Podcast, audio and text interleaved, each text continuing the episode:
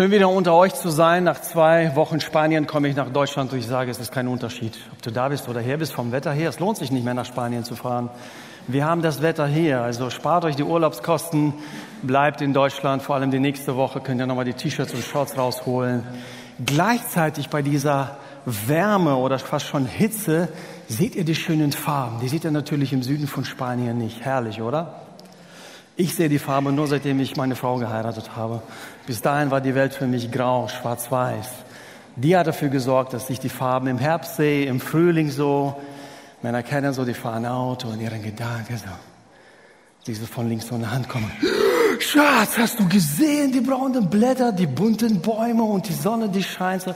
Yep, habe ich. Vor zehn Minuten bin ich farbenblind, alles gesehen. Dennoch erweckt es mich jedes Mal so, diese Schönheit zu sehen, erinnert dran zu werden.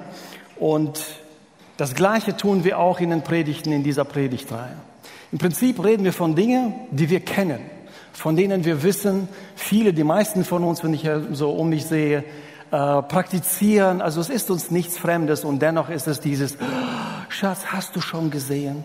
Oder merkst du, was da eigentlich dahinter ist? Und das ist so dieser Effekt, den wir auch mit diesen Dingen hier äh, wecken wollen. Äh, Im Gegensatz zur letzten Predigt von zwei Dingen werdet ihr nicht abgelenkt. Das ist von Handeln und meinen Muskeln. Abgesehen davon setzen wir fort mit dem, was Sascha begonnen hat. Und zwar geht es um Lebensrhythmen. Um Lebensrhythmen, die dadurch entstehen, dass wir ja in manchen Dingen disziplinierter werden vielleicht wie bisher oder mal grundsätzlich das Wort Disziplin kennenlernen was manchen Leuten ja gar nicht geläufig ist. Lebensrhythmen, die zu Gewohnheiten werden, die uns lebensfähig machen. Und wenn wir auch von Routine sprechen, wir sprechen nicht von toter Routine, die nichts bringt, eine Checkliste, die irgendwann arbeiten. Darum geht es nicht. Vergleich es mit einem Baby, das, das geboren wird, das aufwächst und es muss Dinge lernen. Es muss lernen, wie es ist, wie es Gabel, Messer, Löffel bedient, wie es kommuniziert, All diese Dinge müssen erlernt. Und irgendwann wird es dann zum Alltag. Keiner überlegt so, wie, wie, wie tue ich ein Bein vor das andere? Oder beim Autofahren so früher, die größte Mühe ist so zu fahren geradeaus und dann noch Gang zu schalten. So, du guckst auf den Schalter, so, das tust du ja heute nicht mehr. Das sind Dinge, die dir geläufig geworden sind. Und ähnlich geht es auch hier um Gewohnheiten, die am Anfang zwar mühsam sind, die müssen angewöhnt werden, aber dann ist es geläufig. Es geht kein Tag ohne Wort Gottes vorbei ohne Gebet, ohne dass ich irgendwo Gott dienen konnte. So diese Dinge, diese Lebensrhythmen wollen wir uns in Erinnerung rufen und auch einander helfen, die vielleicht neu zu entdecken oder auch treu und regelmäßig zu praktizieren. Die Botschaft dieser Predigt heute ist ganz einfach. Du musst deine Bibel lesen. Menschen, die die Bibel nicht lesen, leben nicht wirklich mit Gott. Kleiner Schock. Ich möchte es eingrenzen. Sicherlich muss auch dieser Satz Ausnahmen haben, aber ich möchte den nicht relativieren. Eingrenzend für Leute, die in bestimmten Gesundheitszustand, Lebenssituationen sind und ich kenne sie. Ich kenne die Leute auch in dieser Gemeinde. Menschen sind in Lebenssituationen, die können nicht mal beten. So schlecht geht es ihnen. Ich kenne diese Menschen. Und es geht nicht darum, gerade solchen Menschen noch eine Last aufzulegen, die sowieso schon viel zu tragen haben. Gar nicht. Aber wir, die wir gesund sind, die wir im Alltag, unsere Lebenssituation ist nicht schlimm, selbst diejenigen, die irgendein Leiden haben, eine schlimme Situation, müssen dafür sorgen, dass sie Zugang haben zum Wort Gottes. Es kann mal eine Zeit lang sein, dass man nur Predigten hört, weil man eben sich nicht konzentrieren kann, Schmerzen hat, was auch immer, und man kommt nicht dazu, die Bibel zu lesen. Oder man hört es anstatt zu lesen, oder man schaut ein Video. Ich meine, YouTube ist nicht nur für witzige Videos zu gebrauchen, sondern man kann da auch sich die Bibel vorlesen lassen. Also es gibt unzählige Möglichkeiten. Tatsache ist, wenn wir die Bibel als das allgemeine Wir die Bibel nicht lesen, leben wir nicht wirklich mit Gott. Das wäre vergleichbar zu sagen, so, ich lebe mit meiner Frau, aber wir reden nicht miteinander. Oder sie redet zu mir, aber ich höre sie nicht oder nehme sie nicht wahr oder will sie nicht hören, wie auch immer. man kann von keiner Beziehung sprechen, wenn da keine Kommunikation stattfindet. Und Gott hat sich für die Hauptkommunikation die Bibel ausgesucht. Er hat sie schreiben lassen von Menschen, damit sie in unserem Leben Platz findet, eben gelebt wird. Ohne Gottes Weisung verwildert ein Volk, sagt, heißt es in Sprüchen. Ohne dass Gott Ausrichtung gibt, wissen wir nicht, wo es hingehen soll. Ich habe mich mit 21 Jahren für Gott entschieden. Ich hatte keinen christlichen Hintergrund. So für mich war alles neu. Ich musste Neues lernen, aber auch Altes verlernen. Und darum geht es beim Bibellesen, dass wir nicht nur Neues lernen, sondern auch das Alte verlernen. Und darüber werden wir gleich äh, sprechen. Wir müssen einen Weg finden und deshalb dieser krasse Satz, den möchte ich auch einfach mal so wirken lassen. Wer die Bibel nicht liest, also wenn Gott in dein Leben nicht hineinsprechen kann oder darf, dann lebst du nicht wirklich mit ihm und ich genauso wenig. Und darüber wollen wir uns heute ge Gedanken machen. Wie kann es auf eine nicht gesetzliche, gesunde, sogar eine willkommene Art und Weise in unserem Leben geschehen? Ob neu belebt oder bist du vielleicht regelmäßiger Bibelleser, um noch ermutigt zu werden, was immer dein Teil ist. Sascha hat es in der letzten Predigt deutlich gemacht und das ist im Prinzip, was durch die ganze Reihe geht. Die geistlichen Gewohnheiten sind unser Teil in dem Heiligungsprozess. Jeder von uns, der eine Beziehung mit Gott begonnen hat, hat sich in einen Heiligungsprozess hineinbegeben. Wir sind geheiligt, so sagt es die Bibel. Jeder von uns, der sich bekehrt hat, der für ein Leben mit Gott entschieden hat, der wird von ihm geheiligt. Er steht heilig da und gleichzeitig beginnt ein Prozess, wo Gott sagt, ich bin heilig, deshalb müsst auch ihr heilig sein. Und dieser Prozess der Annäherung zu Gott ist der Heiligungsprozess. Ich vergleiche es mit einer Beziehung, ob es dein Kollege, Nachbar, Ehefrau, Ehemann, Freund, wer auch immer ist. Wenn du eine Beziehung beginnst, dann nähert ihr euch an. So, du lernst über den anderen, okay, das ist ein No-Go, das darf ich nicht sagen, so darf ich nicht handeln, das mag sie, das mag sie nicht. So, man, man nähert sich an und das Gleiche geschieht im Heiligungsprozess. Wir legen Dinge ab, die Gott nicht gefallen und wir lernen, erlernen Dinge, die notwendig sind, um in einer Beziehung mit ihm zu leben. Und deshalb, bevor wir darüber reden, wie es am besten ist, die Bibel zu lesen, möchte ich darüber reden, warum müssen wir eigentlich die Bibel lesen. Ich bin der Überzeugung, wir müssen es, auch wenn es sehr gesetzlich klingt, aber das ist gar nicht gesetzlich gemeint, sondern es ist notwendig. Wir können gar nicht ohne. Und die Wichtigkeit der Bibel liegt, liegt in ihrem Wesen. Die Bibel ist ein besonderes Buch. Auf der einen Seite ist es Menschenwerk. Es haben Menschen geschrieben. Wenn auch unter der Leitung des Heiligen Geistes, aber Menschen sind beteiligt. Auf der anderen Seite vergleichst du es mit vielen menschlichen Werken. Es ist eindeutig ein göttliches Buch. Nicht vergleichbar mit anderen, sogar mit anderen heiligen Schriften, nicht vergleichbar. Und da könnte ich viele Fakten aufzählen. Und du hast vielleicht das so erlebt, du sitzt im Gottesdienst oder in einer ähnlichen Veranstaltung und du hörst zu und sagst, wer hat ihm eigentlich von mir erzählt? Woher weiß er, was in meinem Leben vorgeht? So, du merkst, das Wort trifft dich mitten in dein Leben, mitten in deine Situation. Wer macht es? Der Redner? Zumindest nicht nur. Die Bibel? Auch nur zum Teil. Der Heilige Geist ist es, der das lebendig macht, was dort geschrieben ist. Und hier ist die ganze Faszination. Vom Heiligen Geist ist die Bibel inspiriert. Der Heilige Geist baut die Gemeinde heute und schlägt diese Brücke von der Bibel ins Heute, in dein Leben, in mein Leben, in das Leben dieser Gemeinde. Er ist der Autor und gleichzeitig der Übersetzer. Er macht es deutlich in unserem Alltag. Das Wesen der Bibel bringt diese Wichtigkeit mit sich. An sich ist sie sonst ein totes Buch. Und in diesem Bibelvers wird es deutlich, die ganze Schrift ist von Gottes Geist eingegeben und kann uns lehren, was wahr ist und uns erkennen lassen, wo Schuld in unserem Leben ist. Sie weist uns zurecht und erzieht uns dazu, Gottes Willen zu tun.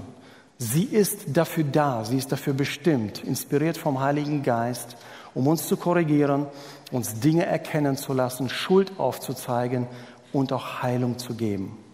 Es ist ein lebendiges Wort Gottes, weil es der Heilige Geist lebendig macht, weil er dadurch wirkt. Und hier ist der gravierende Unterschied. Die Bibel zu lesen heißt auf Gottes Flüstern hören zu lernen. Ich kam zum Glauben, ich war in einer Jugendgruppe, die waren sehr stark. Wir hatten, der Jugendleiter war ein sehr starker Lehrer. Ich habe ich hab in den ersten Jahren so viel gelernt. Also die Bibelschule war vieles für mich nicht neu, weil ich dort schon so viel gelernt habe. Und auch die Wichtigkeit des Bibellesens, all diese Dinge. Aber das war für mich eher so ein, vielleicht lag es auch daran, dass ich ein Neuling war, Inhalte aufnehmen. Erst viel später kam die Zeit, wo ich lernte auch zu hören. Was wird mir da gesagt? Ich meine, du wirst wahrscheinlich nicht viel lernen, wenn du das vierte Buch Mose liest, wo die ganzen Geschlechterregister aufgezählt wird, sei denn, dass du da Verwandte mitunter findest. Aber ansonsten ist das eine Durchstrecke, muss man einmal durchgemacht haben. Oder dritte Buch Mose sind nicht so die krassen Momente, wo Gott hineinspricht. Aber es geht auch nicht jedes Mal darum, dass du da sitzt und einen Satz von Gott hörst, sondern dass in einem Moment offenbart Gott etwas über sich. Im anderen Text über, äh, offenbart er etwas über, wie er die Menschen sieht, wie er die Zukunft gestaltet, wie er Gemeinde haben möchte. So, man darf es nicht einfach platt immer auf sich anwenden, sonst kann man in Teufelsküche geraten. Und dennoch müssen wir lernen, dass das Bibellesen nicht einfach wie ein Sachbuch, ich nehme Wissen auf, sondern es hat auch etwas damit zu tun, dass es in meinem Herzen Platz findet und dann auch in mein Leben durchströmt, dass es da nicht hängen bleibt. Und der Bibelvers aus dem Hebräerbrief 4.12 ist einfach bildlich so krass, wenn man sich mal reindenkt. Hier beschreibt er die Wirkung des Wortes Gottes und sagt, Gottes Wort ist voller Leben und Kraft. Es sind keine toten Buchstaben. Ja, an sich schon, aber sie werden lebendig gemacht. Es ist schärfer als die Klinge eines beidseitig geschliffenen Schwertes. Ein Samurai-Schwert, wenn du es so hältst und du wirst einfach ein Tuch drüber fallen lassen, das wird zerschnitten. So scharf ist das. Von dieser Schärfe ist hier die Rede. Es dringt in uns hinein, in unser Innerstes, bis in unsere Seele und unseren Geist und trifft uns tief in Mark und Bein. Dieses Wort ist ein unbestechlicher Richter ein unbestechlicher Richter über die Gedanken und geheimsten Wünsche unseres Herzens. Das ist, warum wir die Bibel lesen. Das ist, warum es wichtig ist, dass du die Bibel liest oder hörst oder schaust, was immer deine Situationen und Möglichkeiten sind, aber, sind, aber dass du Möglichkeit, Gott gibst Zugang zu dir in dein Leben hineinzusprechen, denn sein Wort ist voller Leben und voller Kraft. Dynamis ist dahinter. Die Kraft Gottes, die daraus kommt. Das ist was, warum wir die Bibel lesen, lesen sollten. Ein anderer Grund ist, weil wir, viele von uns, ihr Leben nach Lügenskripten gestalten. Mit je, je nachdem, wie lange du lebst, je nachdem, wie lange du mit Gott unterwegs bist oder überhaupt dein Leben lebst, legen sich bei dir hinten viele Dinge ab. Es können Erfahrungen sein, es kann sein, dass etwas über dich mal was gesagt hat und das hat sich für dein Leben lang eingeprägt. All diese Dinge sammeln sich an zu einem Skript. Ein Skript ist ein Handlungskonzept. So, die Schauspieler bekommen ein Skript, keine Bewegung, kein Dialog, sagen die einfach von sich aus. Sondern was der Regisseur möchte, das tun sie und sagen sie genauso, wie er es möchte. Und solche Handlungsskripte haben wir in uns eingespeichert. Und jedes Mal, wenn eine bekannte Situation kommt, es geschieht unbewusst, dann nimmst du das auf und fängst nach diesem Skript an zu handeln. Wenn du gewohnt bist, ängstlich zu reagieren, dann steigt die Angst bei der ersten negativen Nachricht. Wenn du gewohnt bist, weiß ich nicht, ähm, anfangen zu lügen, wenn du in eine Situation kommst, wo du was Schlechtes gemacht hast und dich rechtfertigen musst und da bist einfach gewohnt von früher, dich lügenhaft daraus zu drehen, dann fällst du wieder dahin zurück. Und so leben wir unser Leben nach diesen falschen Skripten und das, was in den Versen davor beschrieben worden ist, Und in einem, den wir gleich lesen werden, geht es genau darum. Diese Skripte, die wir durch unser Leben, durch unsere Erfahrungen in uns gespeichert haben, müssen neu belegt werden. Sie müssen neu programmiert werden. Und deswegen geht es nicht nur darum, beim Bibellesen etwas zu lernen, sondern auch Altes zu verlernen. Und deswegen möchte Gott auch der Regisseur deines Leben, Lebens sein und nicht diese Lügenskripten, die du dir eingespeichert hast in deinem Hinterkopf irgendwo oder in deinem Herzen, wo immer das auch ist und dich still und heimlich regiert. Wie die Souffleure aus dem Theater. Kennt ihr die? Früher gab es so im Theater hier kleine Kabine vorne, da saß jemand und wenn der Schauspieler auf der Bühne vergessen hat, was er sagen soll, dann haben die ihm die Worte zugesprochen, damit er sich dann erinnert, was er oder sie sagen sollen. Und solche Souffleure haben wir bei uns hier im Hinterkopf, die uns dann die alten Skripte abspielen lassen. Das möchte Gott ersetzen. Und hier heißt es im Römerbrief, Kapitel 12, Vers 2, genau das. Richtet euch nicht nach diesen Skripten der Welt. Richtet euch nicht nach diesen lügenhaften Skripten eurer Gesellschaft. Das ist, was ihr bis dato eingeatmet habt, was Teil eures Daseins ist. Aber ihr sollt die Art und Weise, wie ihr denkt, von Gott erneuern lassen. Erstens, zweitens, und euch umgestalten lassen so dass ihr prüfen könnt, ob es Gottes Wille ist, ob es gut ist, ob es Gott gefallen würde oder ob es zum Ziel führt. Wir brauchen eine Erneuerung. Unsere alten negativen Skripte müssen überschrieben werden, damit wir auch handeln und leben, wie Gott es möchte. Und das kannst du, das kann ich nicht, wenn wir nicht das Wort Gottes in unserem Leben sprechen lassen und ihn aktiv hineinreden lassen. Der Heilige Geist ist dafür zuständig, dass diese lügenhaften Skripte ersetzt werden und Gott an Raum gewinnt. Und der Apostel Johannes erklärt es im ersten Johannesbrief, was diese weltlichen Skripte sind.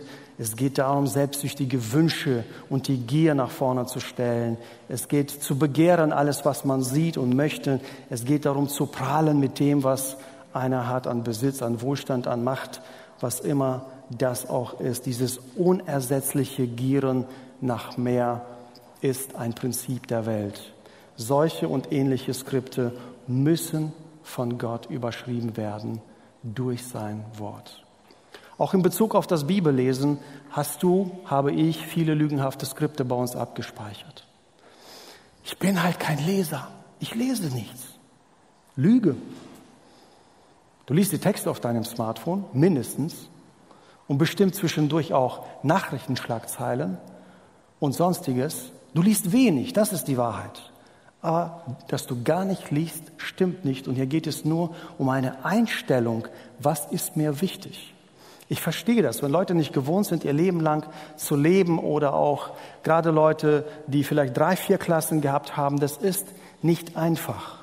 Mein Opa war so jemand, der hatte, glaube ich, nur vier Klassen. Meine Oma hat die Bibel laut gelesen. Das war sein Zugang zum Wort Gottes. Aber jeder, gerade in unserer heutigen Zeit, hat diese Möglichkeit, diesen Zugang. Die zweite Lüge ist, ich habe keine Zeit. Lüge. In unserer Zeit haben wir so viel Freizeit wie nie zuvor, gerade in unserem Land. Wie nie zuvor. Es geht nur um Prioritäten. Es geht nur darum, was ist für dich wichtig. Denn du erledigst Millionen Dinge an einem Tag, nur das Bibellesen nicht dazugehört hat. Das ist die Wahrheit. Und dieses Skript spielst du jedes Mal ab, wenn du irgendwas rechtfertigen möchtest. Ein weiteres ist, ich verstehe nicht, was ich lese. Und hier ist es ein bisschen tückischer, weil das eine Halbwahrheit ist. Für jeden von uns, die die Bibel lesen, gibt es Texte, die wir nicht verstehen. Und wenn du gerade anfängst, umso mehr. Da siehst du, da ist ja fast gar nichts zu verstehen. Aber auch das ist nur eine Teilwahrheit. Denn etwas verstehst du. Luther sagte mal, die Bibel muss man lesen wie einen Fisch essen. Man soll vom Kopf anfangen, die Gräten beiseite legen und dann einfach bis Ende essen. Und es ist nur ein halb hilfreiches Bild, wie ich finde, aber es hilft, Gerade das Bild, so hast du eine Geräte bekommen, leg sie beiseite. Finde jemand, der das kennt. Äh, Ruf jemanden an, der ein bisschen weiter ist. Es gibt Wege dafür, über die werden wir ganz praktisch gleich sprechen. Aber gib dich nicht zufrieden, diese lügenhafte Skripte immer wieder abzuspielen und dich damit zu rechtfertigen, bei deinem Status quo zu bleiben, bei dem, was du gewohnt bist zu bleiben. Denn wir wollen neue Gewohnheiten lernen, die uns Gott näher bringen. Und wir brauchen das Wort Gottes, zu verstehen, wer Gott ist. Was sind seine Absichten? Was hat er sich dabei gedacht, mich zu schaffen, diese Welt zu schaffen, die Gemeinde ins Leben zu rufen? Was denkt er über die Menschen? Warum sind wir erlösungsbedürftig? Was denkt er über die Welt? Warum ist die Welt so, wie sie ist? Warum leben wir in einer gefallenen Welt? Was bedeutet das? All diese Dinge erfährst du durch diese Wahrheit seines Wortes manchen Phasen deines Lebens kann es bedeuten, gerade die Kleingruppen sind sehr hilfreich, dass dir das jemand erklärt.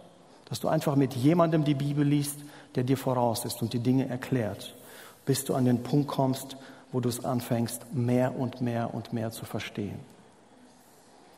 Der König David hat einen Psalm hinterlassen und der König war nicht nur ein guter Verwalter, ein Mann nach dem Herzen Gottes, er war auch ein sehr kreativer Mensch, ein Künstler, ein Dichter. Und er hat viele Psalmen auch geschrieben. Und im Psalm 119 beschreibt er, und ich finde diesen Text einfach im Vergleich zum Hebräerbrief oder zum Römerbrief so krass, weil es eben Bilder sind. Er ist Dichter und er bringt Bilder, die uns deutlich machen sollen, wie er das Wort Gottes schätzt, das er mit dem Wort Gesetz beschreibt. Herr, wie sehr liebe ich dein Gesetz. Den ganzen Tag denke ich drüber nach. Gerade weil es mir immer gegenwärtig ist, bin ich meinen Feinden an Klugheit überlegen. Ich habe mehr begriffen als alle meine Lehrer, denn ich mache mir ständig Gedanken über deine Ordnungen. Ich besitze mehr Einsicht als alte Menschen mit ihrer Erfahrung, denn ich habe mein Leben nach deinen Geboten ausgerichtet. Von krummen Wegen hielt ich mich stets fern, damit ich nicht gegen dein Wort verstoße. Ich habe deine Belehrungen gerne angenommen, denn eines einen, einen besseren Lehrer als dich gibt es nicht. Dein Wort ist meine Lieblingsspeise. Es ist süßer als der beste Honig. Dein Gesetz macht mich einsichtig und klug. Deshalb ist mir jede Art von Falschheit verhasst. Dein Wort ist wie ein Licht in der Nacht, das meinen Weg erleuchtet. Was du in deinem Wort festgelegt hast, das will ich tun, gerechter Gott. Ich habe einen Eid darauf geleistet und dazu stehe ich. Weil ein ganz anderes Bild auf das Wort Gottes es geht äh, dem, dem, dem König David und wenn ihr äh, euren Alltag busy findet, dann könnt ihr euch den Alltag vom König vorstellen. Er hatte einiges zu tun und dennoch sagt er, ich sinne den ganzen Tag darüber nach. Es geht nicht darum, ständig nur in der Bibel zu blättern, vor allem damals, er hatte höchstens eine Rolle und jemand hat es ihm vorgelesen, nicht so wie wir heute, schlagen nicht mal einfach, machen unser Handy auf und schon sind wir da. Und dennoch, wenn es dann um Entscheidungen ging, war er davon geleitet, davon geführt. Das ist, was er hier sagt. Tag und Nacht bewegt mich das, was ich dort gelesen habe, nicht um des Wissens willen, sondern dass es für, für das Leben der Menschen, die er auch leitet, wichtig war, für seine Entscheidungen wichtig gewesen ist.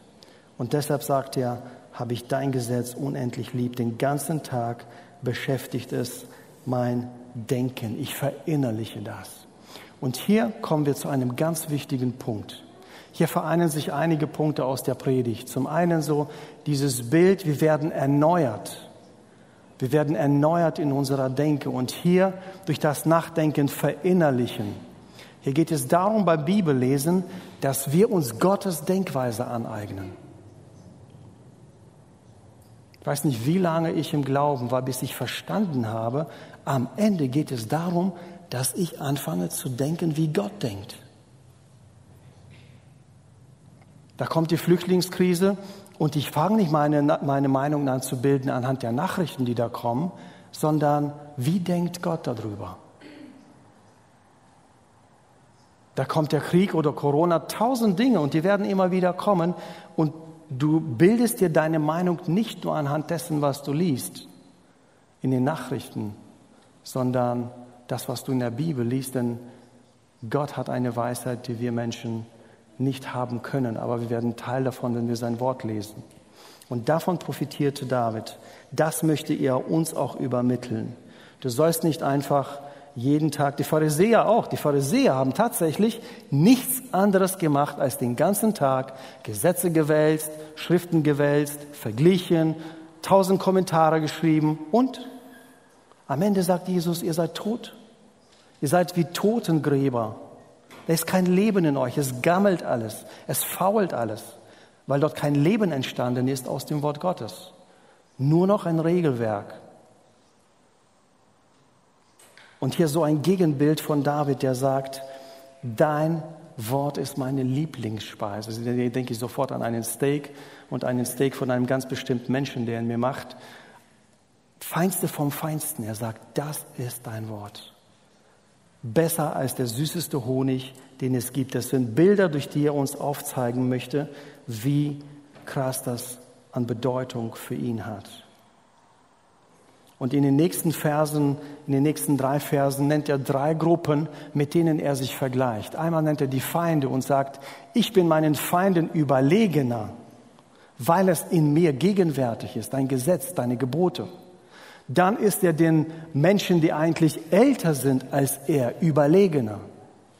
Weil er sagt, man muss nicht jede Erfahrung im Leben machen, um die Weisheit zu erlangen, die die Alten haben. Das Wort Gottes lehrt dich Dinge, die du als junger Mensch lernen kannst, die Fehler, die du nicht machen musst, die Erfahrungen, die du nicht machen musst und trotzdem weise bist wie alte Menschen. Das wirst du, wenn du das Wort Gottes studierst. Und die dritte Gruppe sind Lehrer. Er sagt, ich bin klüger, als meine Lehrer es eigentlich sein sollten. Und hier ist der Schlüssel dazu.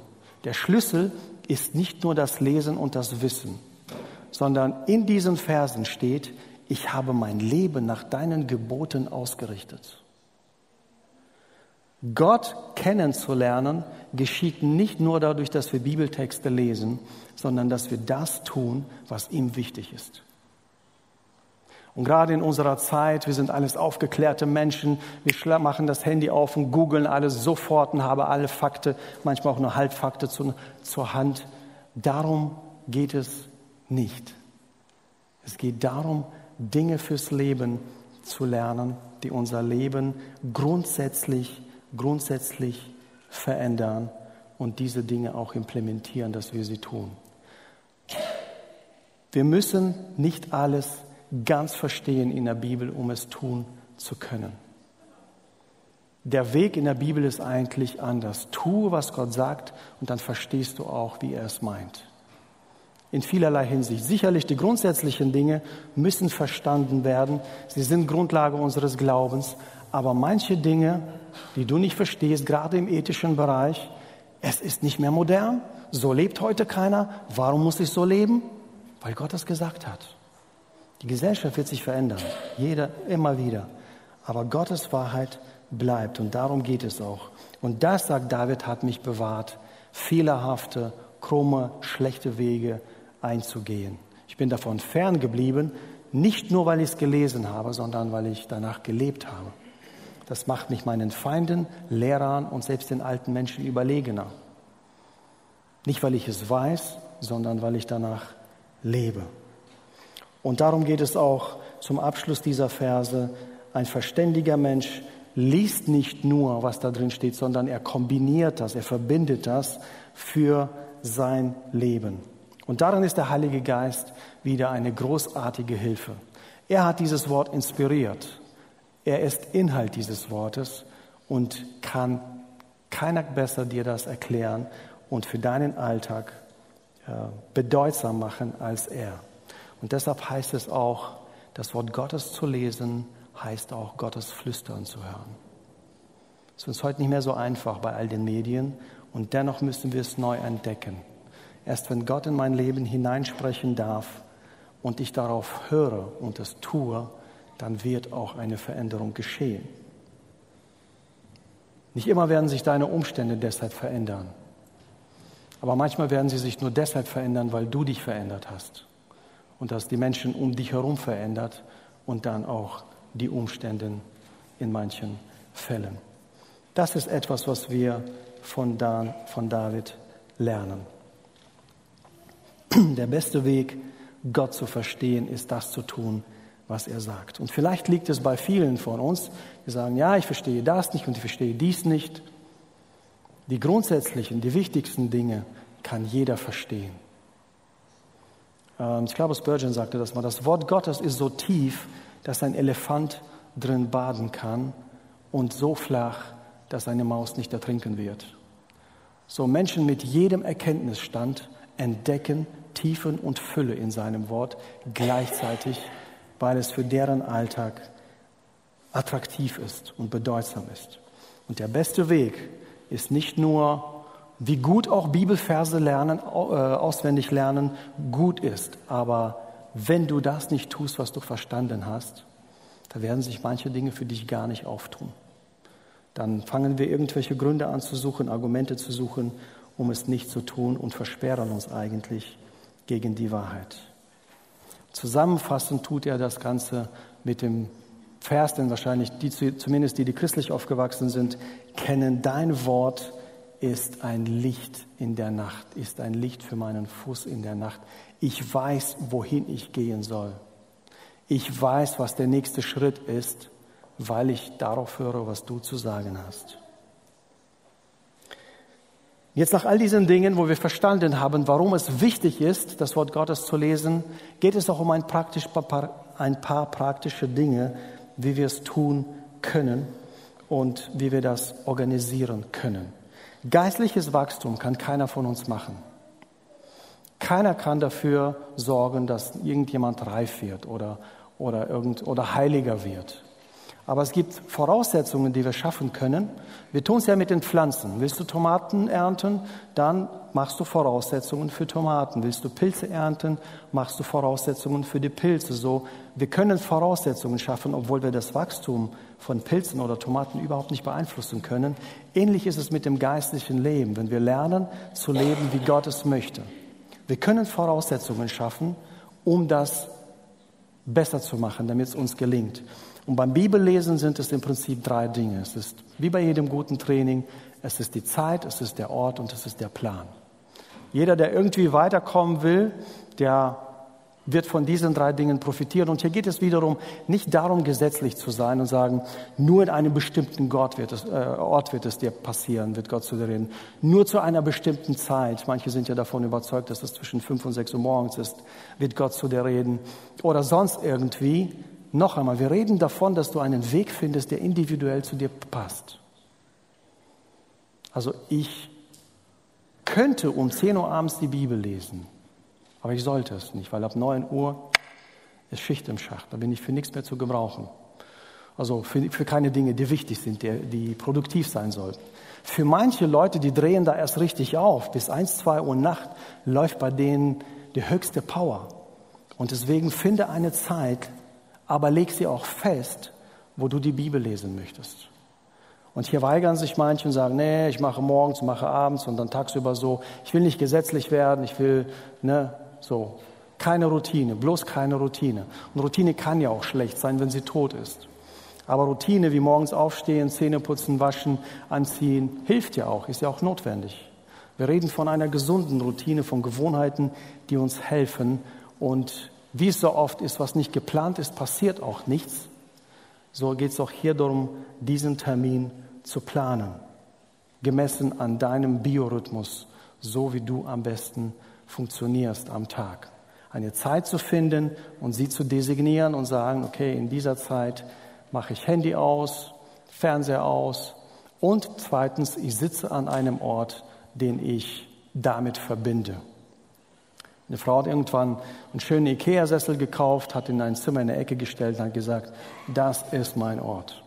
Den designiere ich dafür, hier werde ich Gott begegnen, im Bibellesen, im Gebet, das wird der Ort sein. Muss nicht sein, aber es hilft. Für mich, wenn ich produktiv sein will, dann gehe ich in mein Büro hier im zweiten Stock. Es ist ausgestattet dafür. Computer, Telefon, Bücher, alles, was ich brauche, ist da, um meinen Alltag zu bewältigen, meine Aufgaben zu bewältigen. Und ich bin hier viel produktiver, als wenn ich es zu Hause mache. Also wir verbinden Orte schon mit bestimmten Stimmungen oder Atmosphäre. Und so ist es auch Gott, äh, ist es auch gut, wenn du einen Ort findest, wo zumindest mal Ruhe da ist. Und wenn du eine Großfamilie hast oder kleine Kinder hast, ist wahrscheinlich das Wohnzimmer nicht der beste Ort. Ein Ort, wo kein Gewusel ist, wo du dich zumindest für 10, 15 Minuten in die Stille zurückziehen kannst und Begegnung mit Gott suchen kannst. Es kann helfen. Es sage damit nicht, dass nur wenn du das machst, wirst du auch Gott begegnen und der wird in dein Leben sprechen. Es sind alles Hilfestellungen und ein Plan. Kein Sportler oder Musiker oder sonst irgendjemand erlangt die Erfolge, die er oder sie machen, planlos. Es gibt für sie einen Plan. Es gibt für, sie, für jeden Sportler gibt es eine Routine und diese Routine ist notwendig, wenn sie erfolgreich sein wollen. Es muss einen Plan geben. Und ich spreche an dieser Stelle nicht von einem einfach stupiden Jahresplan von 1. Mose bis Offenbarung. Kann man machen. Sollte man noch machen. Aber die Frage ist, ob es dir in diesem Moment, bist du junggläubig, bist du lange mit Gott unterwegs, hilft, ob es dich fördert. Es kann auch sein, dass du in einem Jahr dreimal nur das Neue Testament durchliest. Oder dass du parallel beide liest, weil manche alttestamentlichen Bücher, die können echt eine Durststrecke sein. Über Wochen, über Monate. So, mach es lebendig, aber hab einen Plan, dass du jetzt nicht abends sitzt, okay, äh, soll ich doch lieber Kolosser lesen? Nee, Galater. Galater scheint mir interessant. Ach nee, da war die Geschichte Matthäus, die, die lese ich mal lieber so. Ist fast prädestiniert dazu, dass du nicht weit kommen wirst. Mach dir einen Plan, wenn du jung im Glauben bist, frag jemanden, was denkst du, der länger im Glauben ist, was denkst du, würde mir helfen, würde mich stärken, glaubensmäßig, würde mir helfen, den, im Alltag auch zu wachsen. Aber diese drei Dinge und es gibt welche darüber hinaus, können dir helfen. Auch wie du es gestaltest.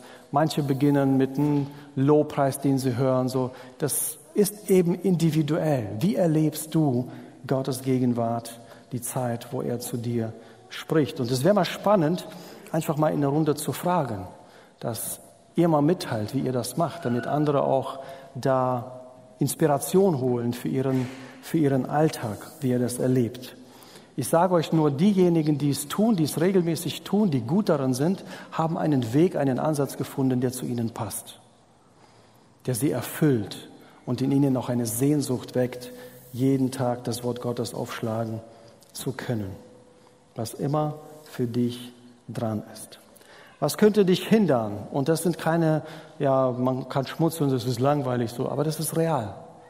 Die Bibel ist langweilig. Die Bibel ist ein todlangweiliges Buch. Wenn du dir nicht die Mühe machst, den ersten Schritt zu machen, anfangen zu lesen, deine Überwindung äh, das überwindest und anfängst zu lesen, um Verständnis zu erlangen. Deshalb kannst du es vielleicht auch nicht durchhalten und brichst ab, weil es langweilig ist, weil die Dinge da sind. Wir werden gleich dazu kommen, was man dagegen unternehmen kann, weil es einfach langweilig ist. Oder du verstehst nicht, was du liest. Es sind reale Dinge, die uns davon abhalten. Ich fange einmal an, nee, ich komme nicht weiter, nee, ich verstehe nicht. Zweimal, dreimal und wir brechen es ab sagen, ah, vielleicht sollte ich doch nur Predigten hören, da verstehe ich wenigstens etwas. Aber du kannst ganz konkrete Dinge unternehmen, auch gegen Langweile. Wenn du zum Beispiel den Text, den du lesen möchtest, es gibt bei der U-Version übrigens auch, wenn du das in der Hoffnung für alle liest, es wird laut vorgelesen und dann springt er auch zu den Versen die, äh, die vorgelesen werden. Wenn du jemand bist, der sich schnell ablenkt, passiert ja oft, dann ist es gut, wenn man sich mal sowas anmacht. Der Redner zwingt dich weiterzugehen, nicht hängen zu bleiben und du siehst auch, wie es von Vers zu Vers springt. Wenn es dir hilft, damit anzufangen, dann ist es dein Ansatz. Oder du hörst, weil du in einer Lebenssituation bist, wo du gerade nicht lesen kannst. Menschen sind so schlimm dran, die können nicht mal beten. Menschen, die wir kennen. Und denen will ich nicht eine Last auflegen, sondern einen Weg zeigen, wie kann man Gott trotzdem in dein Leben hineinreden lassen. Und in dieser Zeit auch andere für dich beten lassen, während du eine schlimme Zeit durchmachst. Notieren. Wenn du einen Text nimmst und unterstreichst oder bunt anmalst und am nächsten Tag denselben Text aufschlägst, wirst du dich sofort erinnern an das, was du gelesen hast. Die werden sofort die Gedanken von gestern in den Kopf machen. Oder manche mögen es dann auch, dass sie sich Notizen machen, Tagebuch führen, was immer dein Weg ist. Ich fand Tagebuch immer schon so Horror. Habe ich, habe ich nie gekonnt so. Und immer wenn das empfohlen wurde, dachte ich so, oh Mensch, wie ungeistlich bist du eigentlich. So, wenn das nicht dein Weg ist, dann ist es nicht dein Weg. Aber wenn du die Dinge anfängst zu personalisieren, im Sinne unterstreichen, anmalen, Notizen am Rand zu machen, wird es zu deinem Buch. Die Mama von Rita ist vor kurzem plötzlich gestorben und dann haben wir ihr Andachtsbuch entdeckt und das Andachtsbuch, das sie jetzt schon mehrere Jahre gelesen hat. Und überall am, äh, am Rand waren irgendwelche Bemerkungen gemacht. Bemerkungen, die ihre Familie betrafen, so. Gebete, die sie gesprochen hat. Da ist jemand geboren. Ich kann mich nicht erinnern. Ich glaube, die hatte um die 60 Urenkel oder sowas. Da ist einiges an Gebet verlangt ähm, für die alte Dame. Aber da hast du auch gesehen, so dieses Geistliche und, und äh, Praktische, das Leben mit Gottes Wort waren vermischt. Das hatte eine reale Kraft für sie. So alt wie sie nicht war, wenn sie nur sitzen konnte aufrecht im Bett, dann lag die Bibel auf ihrem kleinen Tisch und so viel sie konnte, hat sie gelesen oder ihr wurde vorgelesen.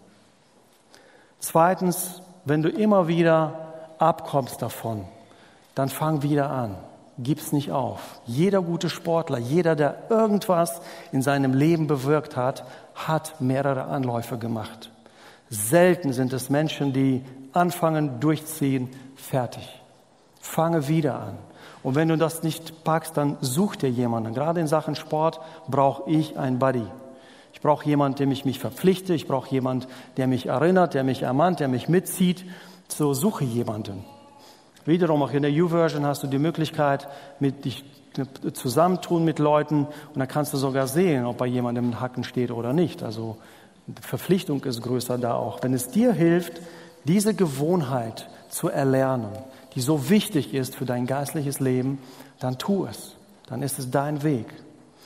Oder wenn du nichts verstehst oder wenig verstehst, es gibt viele Menschen hier durch die Bank durch, die dir helfen können, die dir Verse erklären können oder dir den Büchlein als Hilfe geben oder einen Kommentar oder eine Karte zeigen, wo du mal die Zusammenhänge begreifst. All diese Dinge machen die Bibel spannender. Und dann kannst du diese Langeweile überwinden, du kannst diese trockenen Zeiten überwinden. Such dir jemanden, und diese Gemeinde ist voll von kompetenten Menschen. Wenn du in keiner Kleingruppe bist, dann gehörst du in eine Kleingruppe und dort auch jemand, der dich unterstützt und der dir hilft. Gebt dem Wort Gottes, sagt der Apostel Paulus einer Gemeinde zu Kolossee, viel Raum in euch. Andere Übersetzung sagt, lasst das Wort Gottes reichlich unter euch wohnen, in jeder möglichen Form. Und dann zählt er auf. Und lasst es so seinen Reichtum entfalten, belehrt und ermahnt einander gegenseitig mit aller Weisheit und weil ihr mit Gottes Gnade beschenkt seid, singt Gott aus vollem Herzen Psalmen, Lobgesänge und geistliche Lieder. In welcher Form auch immer das Wort Gottes Raum findet in deinem Leben. Vielleicht bist du jemand, der aus einer halben Stunde 20 Minuten nur Lobpreislieder singt oder hört und so in Gottes Gegenwart kommt und dann die Bibel liest. Es gibt keinen Pauschalzugang, aber es gibt die Aufforderung Gottes. Du musst deine Bibel lesen. Jemand, der die Bibel nicht liest, der Wort Gottes nicht in sein Leben aufnimmt, hat, kann von keiner Beziehung mit Gott reden.